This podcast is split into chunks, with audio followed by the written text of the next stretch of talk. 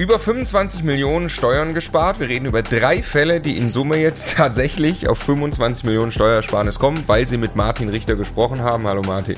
Hallo. Hallo Stefan. Hi Marco.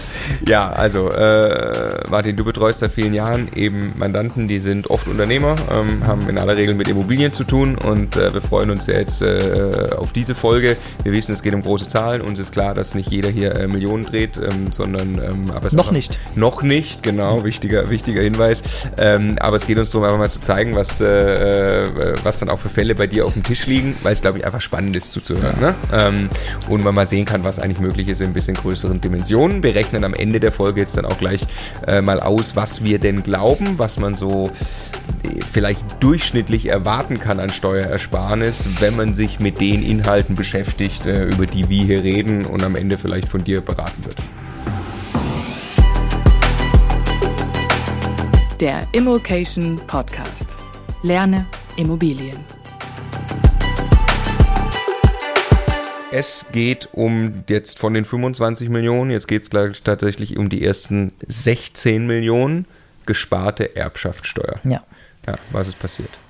Das war, also das kann man sich manchmal gar nicht vorstellen. Äh, das sitzt mir gegenüber äh, in Perschen ähm, er ist äh, Bauunternehmer und sie hat, also beide selbstständig, sie hat einen äh, eigenen Friseursalon. Ne?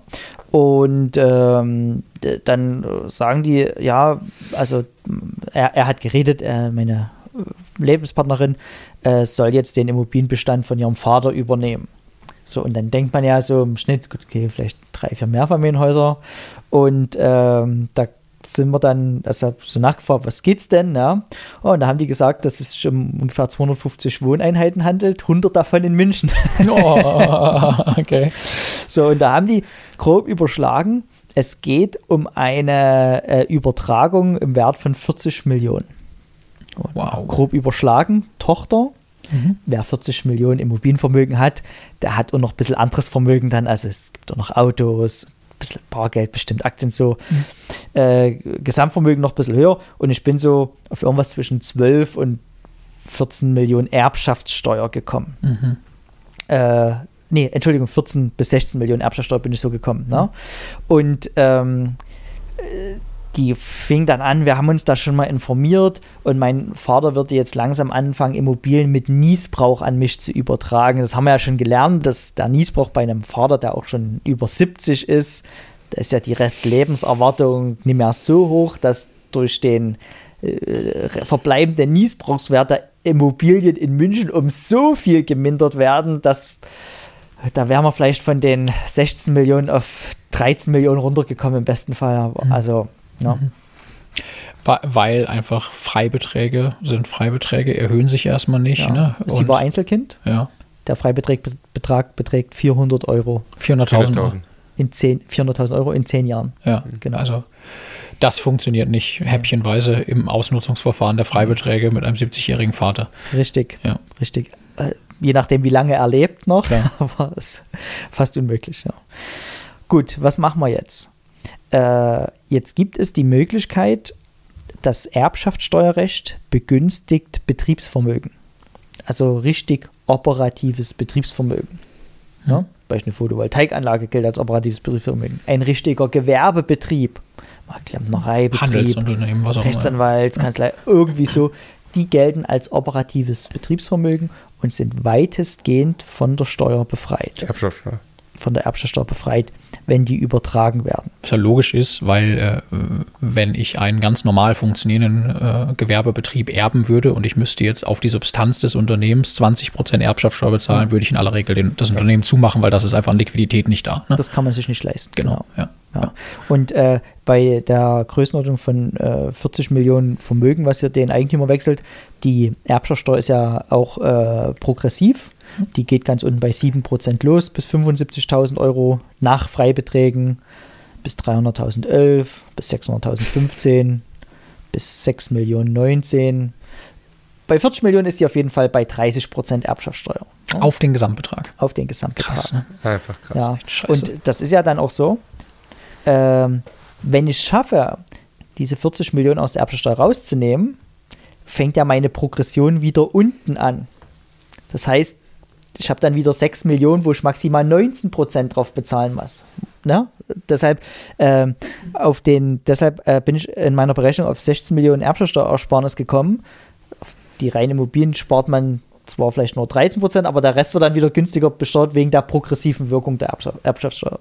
So, okay, also wie schafft man es jetzt äh, zu sagen, dass dieses nicht begünstigte Immobilienvermögen plötzlich zu begünstigtem erbschaftssteuerlichen Betriebsvermögen wird, ohne dass man einen Betrieb draus macht. Also man könnte ja jetzt auch sagen, man vermietet jede einzelne Wohnung wie ein Hotel, mhm. bringt Frühstück ans Bett, räumt mhm. die Zimmer auf, mhm. dann wären wir im begünstigten Betriebsvermögen. Aber mhm. das ist ja bei 250 Wohnungen an verschiedenen Standorten nie zu leisten. Mhm. So, und hier gibt es eine äh, Regelung im, äh, in den Erbschaftssteuerrichtlinien, die besagt, äh, wenn man in einer Struktur, das darf dann nicht verteilt sein auf verschiedene GBRs, GmbHs, so der Vater hatte zum Glück alles im Privatvermögen, wenn man in einer Struktur über 300 Wohneinheiten hat, gilt das als begünstigtes Betriebsvermögen. In einer Struktur. Genau. In einer GmbH. Oder in dem Fall in einer Kommanditgesellschaft. Okay. Da ist es in einer Struktur gebündelt, zählt aber noch als Privatvermögen, mhm. wo es dann auch weiterhin steuerfrei verkauft werden kann nach dem Übertrag. Also wenn ich diese, wenn, wenn ich das über mehrere GmbHs verteilt hätte, keine Chance. Nee. Ja. Mhm. Also hier haben ja jetzt noch 50 Einheiten gefehlt. Mhm. Ne? Ja. Zum Glück habe ich für solche Mandanten immer noch ein paar Einheiten übrig zum Verkauf. ja, also in, in dem Fall nicht hier aber 50 Einheiten bei so einem Vermögen noch dazu zu kaufen, ich muss jetzt mal ehrlich sagen, es, ist, es wird keine Ansprüche an die Qualität der fehlenden Einheiten gestellt. Und da kann man auch mal an einen C-Standort gehen. Äh, bei uns gab es ja diese Plattenbauten in, in Ostdeutschland. Viel fährt man irgendwo in die Einöde. Ich mache mal so Witze nach Hoyerswerda zum Beispiel, irgendwie zur sächsisch-brandenburgischen Grenze. Und dann kauft man halt die 50 Einheiten noch dazu, weil was bringt das jetzt? Also die kosten dann, ne, keine Ahnung, was, 10.000 Euro, 20.000 Euro das Stück? Vielleicht im schlimmsten Fall 30.000 äh, äh, Euro also pro Stück. Eineinhalb Millionen. Mhm. Eineinhalb Millionen. Und ja. was ist die Ersparnis? In dem Moment, wo ich diese 40 Millionen zu begünstigtem Betriebsvermögen mache, was faktisch steuerfrei äh, gestellt werden kann, äh, spare ich an der Stelle 16 Millionen Erbschaftssteuer. Ja. Ja. Da lohnt sich's statt zu versuchen, dass es weniger wird, der Immobilienbestand zum Vererben, ihn erst noch größer zu machen. Die kann ich ja danach direkt wieder verkaufen auch, die Platte. Ja, ja. Sehr geil. Ja. ja, selbst wenn ich kann sie ich verschenke hinterher, weil ich mit denen nichts ja, zu tun haben will. Ja, ne? ja genau, mhm. klar. Ja. Ich muss jetzt auch sagen, das ist vielleicht, ähm, das soll jetzt nee, überheblich stärker muss, aber ich bin jetzt noch nicht so lange Investor, seit sieben, acht Jahren und knapper schon an der 200 Einheiten Grenze. Mhm. Also wenn man jetzt äh, jung anfängt in Immobilien zu investieren, dann sind diese 300 Einheiten eigentlich ein machbares Projekt auf mhm. 30, 40 Jahre. Ja. Ja? ja. ja. absolut. Aber du hast in mehreren GmbHs. Richtig. Ja. Also du kannst das erstmal so nicht machen. Ja. Bei mir ist das Portfolio ein bisschen aufgeteilt. Ja. ja, aber selbst die Immobilien irgendwann alle in einer GmbH zusammenzuführen, kostet ja deutlich weniger wahrscheinlich, als 30 Prozent mhm. Erbschaftssteuer darauf zu bezahlen. Genau, man tauscht dann äh, 5,5 Prozent Grunderwerbsteuer in Sachsen ja. gegen 30 Prozent Erbschaftssteuer. Mhm. Ein guter Deal, ja. Mhm. Also jeder, der vorhat, einen größeren Immobilien, also einen wirklich großen Immobilienbestand aufzubauen oder im Begriff ist, einen solchen zu erben äh, oder im Begriff äh, oder einen solchen einfach gerade schon sein eigen nennt, das ist der allerschönste Zustand, ja, ja äh, sollte sich unbedingt damit auseinandersetzen, daraus begünstigtes Betriebsvermögen zu machen, bevor das Ganze weitergeht. Richtig, ja. und das, das Gute, das will ich nochmal dazu sagen, es, es wird erbschaftssteuerlich wie begünstigtes Betriebsvermögen gehandelt ohne dass es Betriebsvermögen ist. Ja. Mhm. Das heißt, ah, ja. wir haben da noch den steuerfreien Verkauf. Wir haben hier die Struktur gewählt einer äh, vermögensverwaltenden Kommanditgesellschaft, also keine GmbH und Co. KG, ja. dann wäre es Betriebs, äh, Betriebsvermögen geworden. Hier eine entprägte KG sozusagen. Und äh, genau, so. Okay, ja. das war Fall 1. Mhm. Fall 2. Ich sagen, also für die würde ich sagen, hat es sich gelohnt, mit dir zusammen zu arbeiten. ja. ja. Dass du einen Tag, da gehst du nach Hause, das, boah, das war jetzt das, gut. Das Ding ist, das kann man ja als Steuerberater, das ist ja ein relativ leichter Tipp. Natürlich muss es noch Bild strukturieren am Ende des Tages, aber mhm. die müssten jetzt erstmal gehen noch äh, 50 Einheiten dazu kaufen. Mhm. Ja. Mhm. Genau. Okay, jetzt sparen wir 7 Millionen.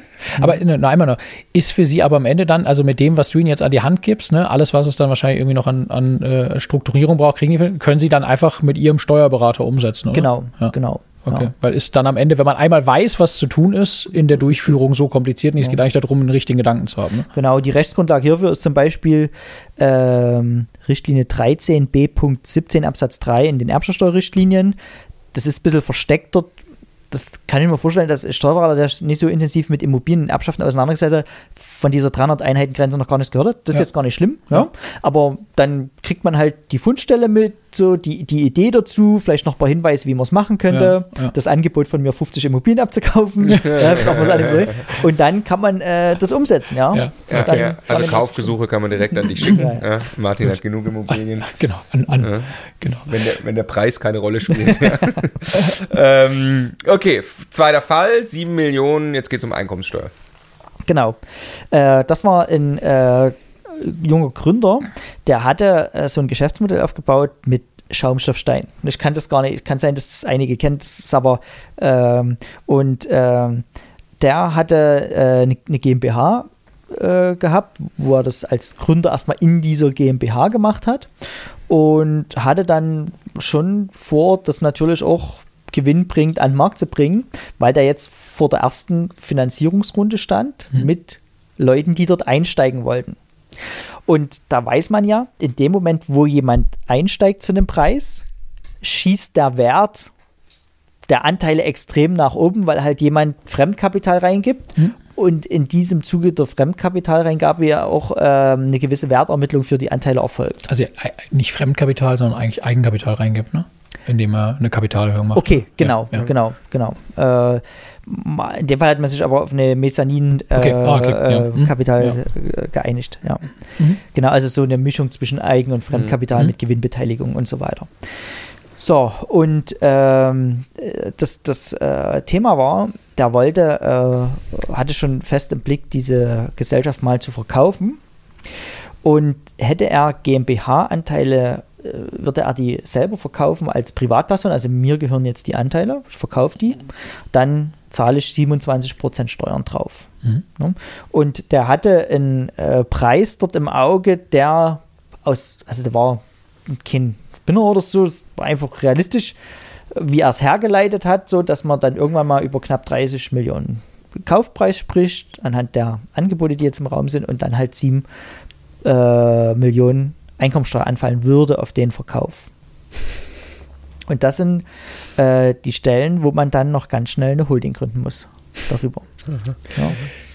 Und ähm, weil diese Holding dann halt die Anteile steuerfrei verkaufen kann.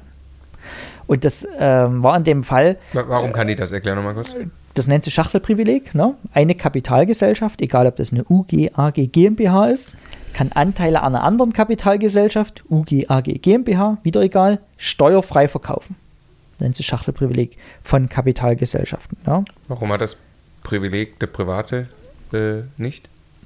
weil man äh, der Gesetzgeber äh, möchte gerne innerhalb von solchen Strukturen vermeiden, dass es zur Mehrfachbesteuerung desselben Vermögens kommt. Und weil das Geld ist ja noch nicht bei der Privatperson angekommen, das liegt dann noch in der Holding, Mhm. müsste dann nochmal ausgeschüttet werden oder wenn es nicht ausgeschüttet wird, bleibt es halt steuerfrei. Ne?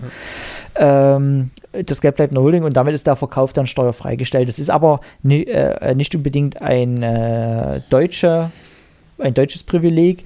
Äh, So im angelsächsischen Steuerrecht äh, hat man weitestgehend diese Schachtelprivilegien umgesetzt, auch die Ausschüttungsbelastung. Das heißt, er gründet jetzt eine Holding, Ja. die ist ja aber jetzt erstmal, die kann er gründen, aber das ist ja dadurch nicht gleichzeitig auch wirklich die Muttergesellschaft seiner GmbH, sondern Ja. wie funktioniert der Prozess?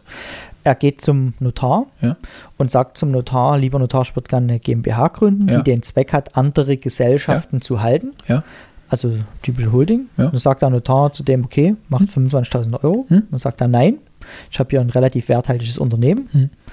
Äh, ich gebe dir kein Geld, sondern bringe direkt diese Gesellschaft ein. Hm. Und so kann ich dann also noch ohne äh, Eigenkapital quasi die Struktur gründen. Okay, und jetzt hängt es unter einer Holding und Ja. jetzt äh, meine ich mich dunkel zu erinnern, gibt es aber noch eine, eine Frist, die er abwarten muss, bevor er dieses Schachtelprivileg dann in voller Höhe nutzen darf. Genau. Die Frist beträgt sieben Jahre, ist jetzt kann man ganz einfach herleiten. Wenn, wenn der jetzt einfach die GmbH verkaufen würde, hätte er 27% Steuerlast. Ja. Verkauft aber die Holding, hat die nur 1,5% Steuerlast. Und ähm, der Gesetzgeber will hier, dass man sich diese 1,5% erdient, Über die Zeit. indem man über sieben Jahre wartet und äh, jedes Jahr ein Siebtel schon in die 1%, 1,5% überführt. Und hier gibt es aber eine Sache, äh, die muss man wissen. Also häufig sagt man dann, du darfst nicht verkaufen innerhalb der sieben Jahresfrist. Aber das stimmt nicht. Denn die sieben Jahresfrist gilt nur für den Wert bei Einbringung. Ah. Nehmen wir an, die Company, Company Ja, ist heute ja, ja. eine Million wert. Ja. Ja. Ich bringe die Ich rechne ein. aber mit einer starken Wertsteigerung. Richtig. Die Company wird eingebracht und in einem Jahr findet die Kapitalgeberrunde statt und die schießt auf 20 Millionen hoch.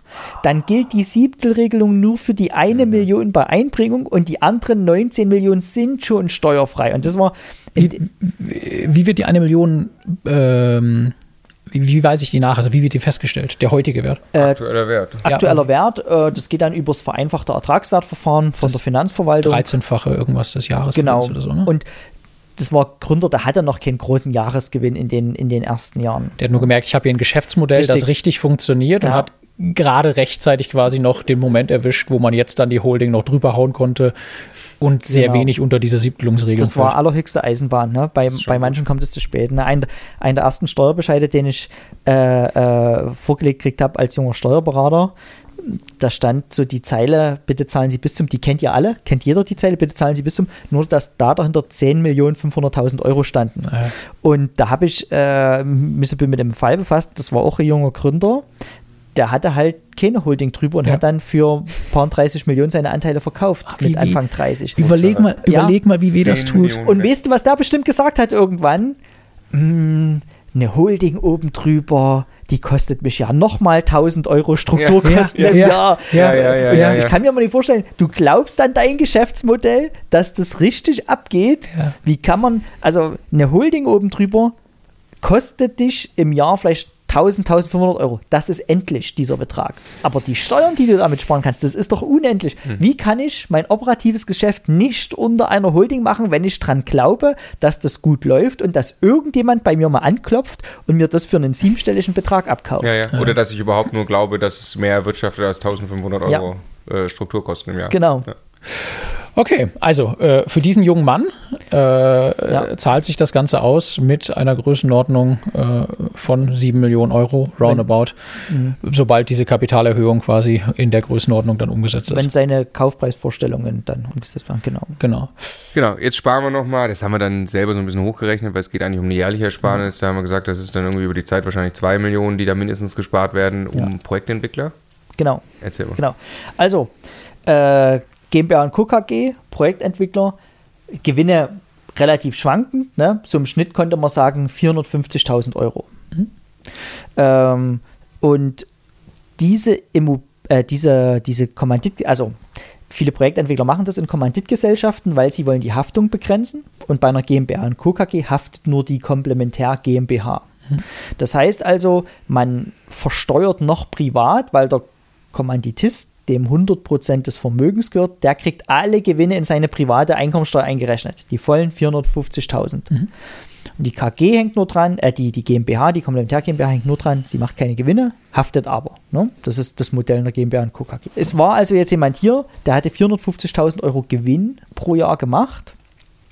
Und die erste Frage, die ich dann immer stelle, wie viel von dem Gewinn brauchst du eigentlich für deine, für dein, für dich privat? Weil wenn er jetzt sagen würde, ich brauche die vollen 450.000 jedes Jahr, fahre gerne vielen Urlaub, fahre teure Autos, so alles legitim, dann brauchen wir aber nicht von Steuersparstrukturen sprechen, weil die nur dann was bringen, wenn das Geld wirklich drin bleibt. So, in dem Fall hat er halt gesagt, okay, 100.000 brutto hätte ich schon gerne für mich und mein Konsum.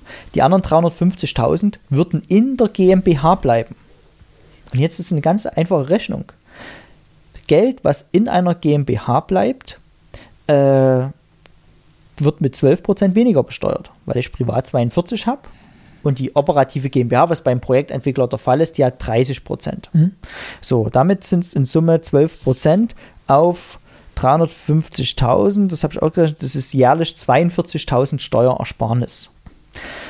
Der Fall war jetzt noch ein bisschen äh, komplizierter, weil der hatte eine, eine Immobilie mit im Betriebsvermögen, wo er sein Geschäft, äh, sein Geschäftssitz drin hatte. Äh, man musste also eine spezielle Form der Umwandlung wählen.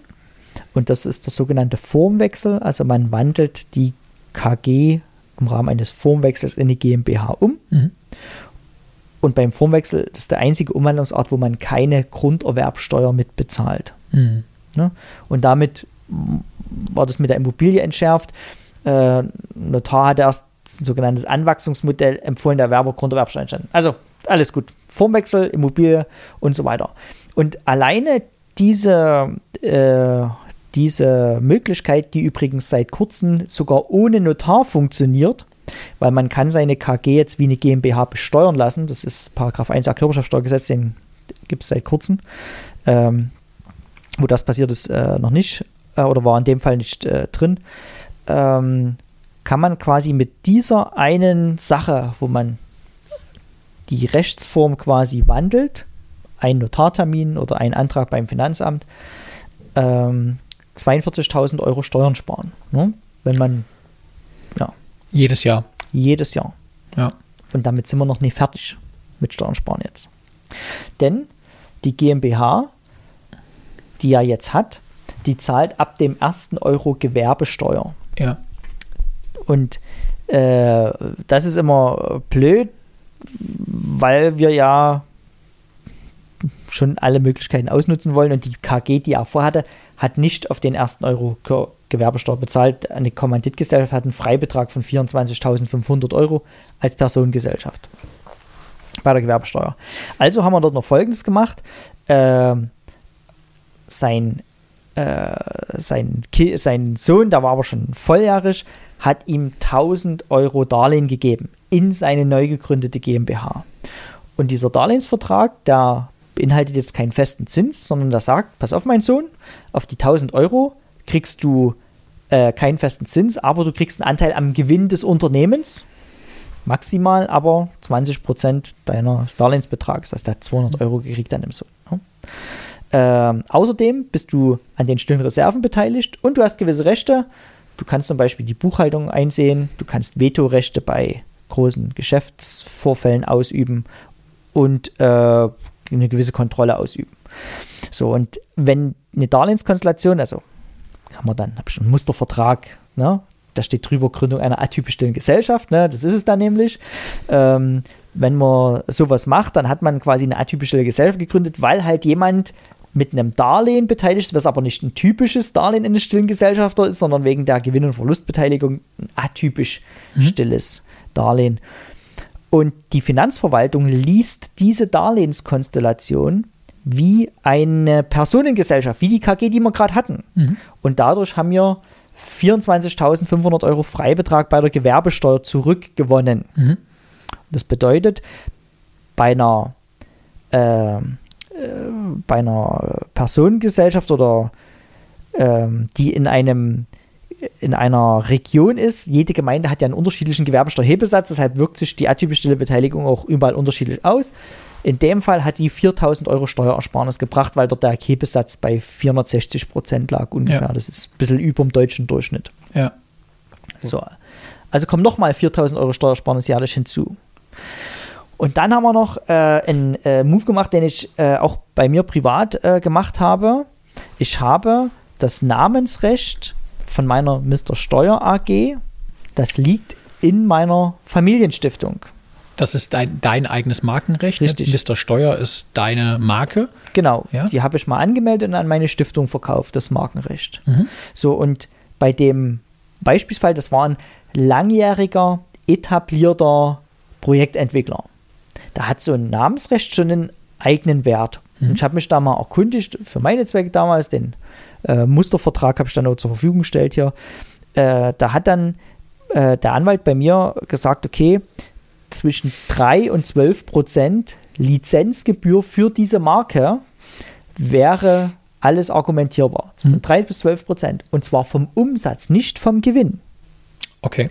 Und gerade bei äh, Bauträgern oder so Projektentwickler, die haben ja gar nicht so eine große Marge. Ja. Aber wenn du vom Umsatz ausgehst, der ist natürlich aufgrund der Immobilienverkäufe extrem hoch, Ja. kriegst du sehr, sehr viel Gewinn über die Lizenzgebühr in die Stiftung übertragen. Ja. Also ich habe mit äh, 2 Millionen Umsatz gerechnet und äh, wir haben es für durchaus vertretbar gehalten. 5% dieses Umsatzes, also 100.000 Euro, als Lizenzgebühr an die Stiftung zu bezahlen, weil die Stiftung Inhaber des Markenrechts ist und diesem Projektentwickler quasi gestattet, ihr Namensrecht zu verwenden im Rahmen der Geschäftstätigkeit. So, jetzt fließen also pro Jahr 100.000 Euro in die Familienstiftung. Ist keine gemeinnützige Stiftung. Ich glaube, da werden wir in der nächsten Folge das Thema Stiftung nochmal mit anschneiden. Ja.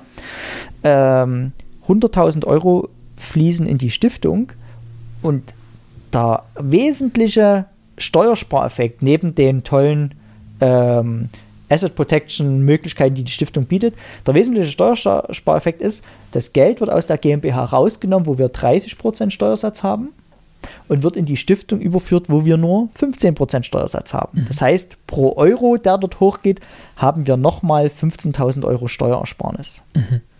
Jetzt habe ich ähm, 42.000 Euro Steuerersparnis rein auf die Umwandlung, 4.000 auf die atypisch stille Beteiligung, sind 46 und nochmal 15.000 für die, das Namensrecht, äh, sind nochmal fünf- äh, 5.000, 15. genau sind wir bei 61.000. Ja? Während er das exakt gleiche Geschäft mit dem gleichen Umsatz, dem gleichen wirtschaftlichen Grunderfolg erstmal durchführt. Ne?